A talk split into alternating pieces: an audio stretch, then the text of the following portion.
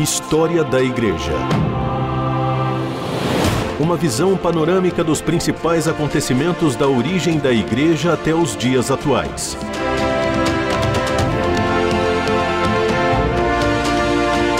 A apresentação do pastor e historiador Marcelo Santos.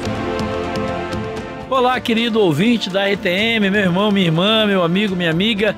É muito bom ter você mais uma vez nesse espaço, História da Igreja, para juntos compartilharmos e aprendermos um pouco mais da nossa história. sou o pastor Marcelo Santos e quero muito ouvir a sua opinião, né, a sua pergunta, a sua dúvida. Participe com a gente, mande para nós aí pelas nossas redes sociais, pelo nosso e-mail, enfim, entre lá no nosso site. Vai ser um prazer uh, receber aí o seu contato e a sua participação na nossa programação. Nós estamos aí é, conversando sobre a Europa, sobre o protestantismo na Europa e os movimentos que marcaram esse tempo de transição pós-reforma protestante foram importantes para estabelecer é, um pouco da teologia e da eclesiologia, ou seja, da prática cristã que nós temos até os dias atuais. Hoje eu quero conversar com você sobre um movimento chamado pietismo ou movimento pietista. É, para entender um pouco do contexto, desse movimento, é preciso a gente resgatar e voltar aí à guerra conhecida como a Guerra dos 30 Anos, que durou de 1618 até 1648. Essa guerra ocorrida na Europa entre protestantes e católicos, ela fazia parte de uma engrenagem considerada fundamental para a reconquista espiritual da Europa uh, por parte da Igreja Romana. Após a guerra, foi selado um acordo de paz conhecido como a Paz de Westfália, em 1648. E depois dessa guerra, então, uh, o protestantismo alcançou seu espaço político, geográfico e religioso. É claro que isso custou um alto preço. Com a morte de milhões de pessoas, a Alemanha, por exemplo, teve a sua população reduzida a um terço. Outros efeitos foram sentidos com a paz de Westfália. Por exemplo, eh, um autor ele vai dizer que esse acordo acabou com a agressão da reforma católica e também com o progresso do protestantismo. Né? Robert Hastings Nichols, que é um autor bastante conhecido, quase de forma melancólica, ele vai afirmar que o controle da igreja pelo governo civil nos vários principados ele acabou não trazendo espiritualidade. A guerra por si só abateu em muito a vida moral e religiosa dos sobreviventes.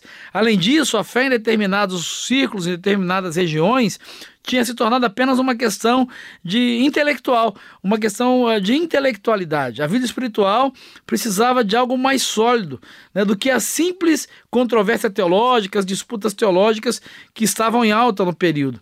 Dentro dessa carência espiritual surge na Alemanha esse movimento que é conhecido como, uh, vai ser conhecido posteriormente como pietismo uh, que se propôs a preencher o vazio espiritual que supostamente tinha sido deixado por essa excessiva preocupação acadêmico-teológica. O pietismo alemão ele é um movimento que surgiu na Igreja Luterana na segunda metade do século XVII e que teve como uma de suas características mais evidentes a reação contra um cristianismo que, uh, sobre muitos aspectos, tinha se tornado vazio, tinha uma prática totalmente dissociada da genuína doutrina bíblica. O alvo o objetivo maior do pietismo qual era? Era o retorno à teologia viva dos apóstolos e até mesmo aos líderes da reforma, com uma forte ênfase na pregação do evangelho, acompanhada de um testemunho cristão que fosse condizente a essa pregação e a esse testemunho. O primeiro grande líder desse movimento foi o alemão Philipp Jacob Spener, que estudou em Estrasburgo, na região da Basileia, depois em Genebra, Stuttgart, e ele vai entrar em contato com a teologia reformada em 1659. Isso vai provocar uma mudança na sua caminhada. História da Igreja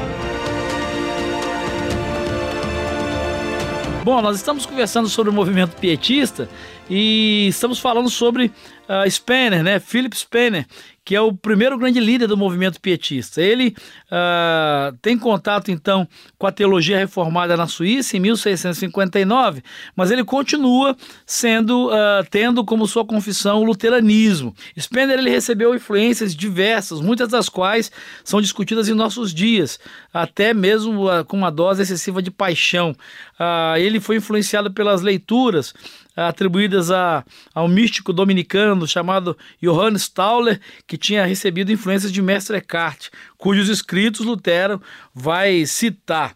E ele recebe então muitas uh, influências e através dessa obra principal uh, de John Wards, que foi talvez um dos que mais influenciou Spener, chamada Verdadeiro Cristianismo, uh, ele vai dar início a esse movimento. Ele vai trabalhar com esse uh, movimento. Spener parece ter tido contato com essas obras quando ele era estudante ainda em Estrasburgo. No ano de 1663, ele se tornou pastor auxiliar na principal igreja de Estrasburgo, se doutorando e contraindo núpcias, se casando no ano seguinte. Em 1666, ele foi para Frankfurt, na Alemanha, aceitando o convite para pastorear a principal igreja da cidade, tendo sob seu encargo a supervisão de outros 12 pastores. O ano de 1670 ele foi significativo para o movimento pietista. Por quê? Porque, a pedido de alguns irmãos, Spener estabeleceu em sua casa, aos domingos e quartas-feiras, um grupo de estudo da Bíblia, oração e discussão do sermão no domingo anterior. Você já viu isso em algum lugar? Não. E aí tem gente que acha que célula, pequeno grupo, que isso é coisa nova, que isso é uma descoberta dessa geração. Mas, enfim, o interessante é que a essa época, a gente está falando do século XVII, apesar de homens e mulheres participarem dessas reuniões, somente os homens podiam fazer o uso da palavra. Esse trabalho, aparentemente despretensioso, ele proliferou grandemente, recebendo o nome de Collegia Pietatis, ou o Colégio dos Piedosos, de onde veio a denominação pietismo. O Spener produziu mais de 300 publicações, incluindo livros, sermões, cartas, sendo que 123 dos seus trabalhos uh, tratavam sobre teologia, moral e história. A sua obra principal, seu clássico, que é mais conhecido, é a Pia Desidéria, que é de 1675 e você encontra aí à disposição para comprar, inclusive é um clássico mesmo da literatura e da teologia cristã. Spener vai revelar em suas obras e comportamento estar preocupado com a piedade prática dos cristãos, resgatando o sentido de uma experiência viva com Deus. E desse princípio fundamental parecem que surgem outros princípios importantes. Por exemplo, o sacerdócio universal dos crentes. Para ele, todos os crentes devem participar dos serviços religiosos, ensinando e ajudando uns aos outros, sendo assíduos nos estudos bíblicos. O outro princípio levantado por Philip Spener é o cultivo da vida espiritual. Ele vai falar da importância da leitura sistemática da Bíblia, da oração e da abstinência, do combate ao jogo, à bebedeira, aos bailes, o teatro, enfatizando a moderação nas vestes, na bebida e nos alimentos, bem como o comportamento cristão nos negócios, tendo o amor como parâmetro visível da piedade cristã. Você imagina como estava a Europa nessa época, como era baixo ou fraco o testemunho dos cristãos. Por isso, vale lembrar também então que Spener vai, na sua obra, no seu trabalho, destacar o rigor da disciplina ou na disciplina da igreja. Para ele é, havia uma importância muito grande na santidade de vida. Segundo ele, um comportamento santo contribui muito para a conversão das pessoas, conforme o ensinamento de 1 de Pedro, capítulo 3, versículo 12. São esses alguns princípios e daqui a pouco nós vamos conhecer um pouco mais sobre isso. História da Igreja. Informação, reflexão e a análise dos fatos para uma melhor compreensão do surgimento da Igreja. Bom, nós estamos conversando aqui sobre os princípios ah, estabelecidos né, pelo pietismo, especialmente por Philip Spener, que é o líder do movimento pietista, e um outro princípio que vale a pena a gente lembrar aqui, que tem muito a ver com o que hoje é praticado, pregado, ensinado nas igrejas, é uma teologia com ênfase na vida prática, em detrimento da especulação. Para ele, eh, não adiantava a teologia das academias, na teologia intelectual, se essa teologia não se transformasse em vida e produzisse vida ah, nos cristãos. Ele vai destacar também o fato da Bíblia ter autoridade superior às confissões, contudo, ele vai dizer que as confissões são relevantes, devem ser ensinadas, mas a Bíblia deveria ter uma autoridade superior.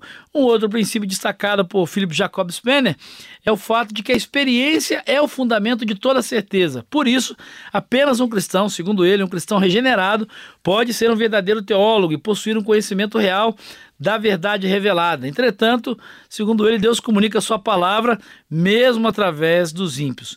Quando nós olhamos para Pia Desidéria, que é essa obra clássica de Philip Spener, uh, e é a obra que marca o nascimento uh, do pietismo, a gente pode destacar quatro características principais desse movimento e vale a pena falar sobre elas. A primeira delas é a experiência religiosa.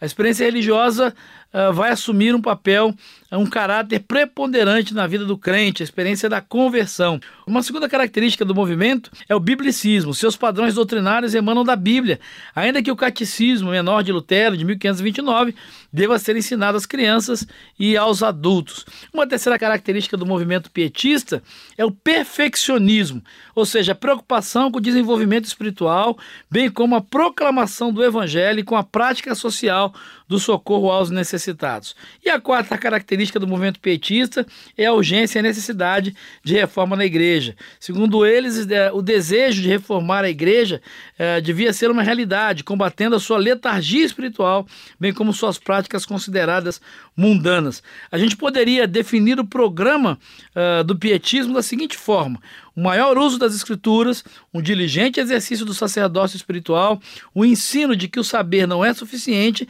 ele tem que se manifestar na obediência a Deus, um espírito de amor cordial nas controvérsias e um alimento devocional e preparação pastoral para os estudantes de teologia.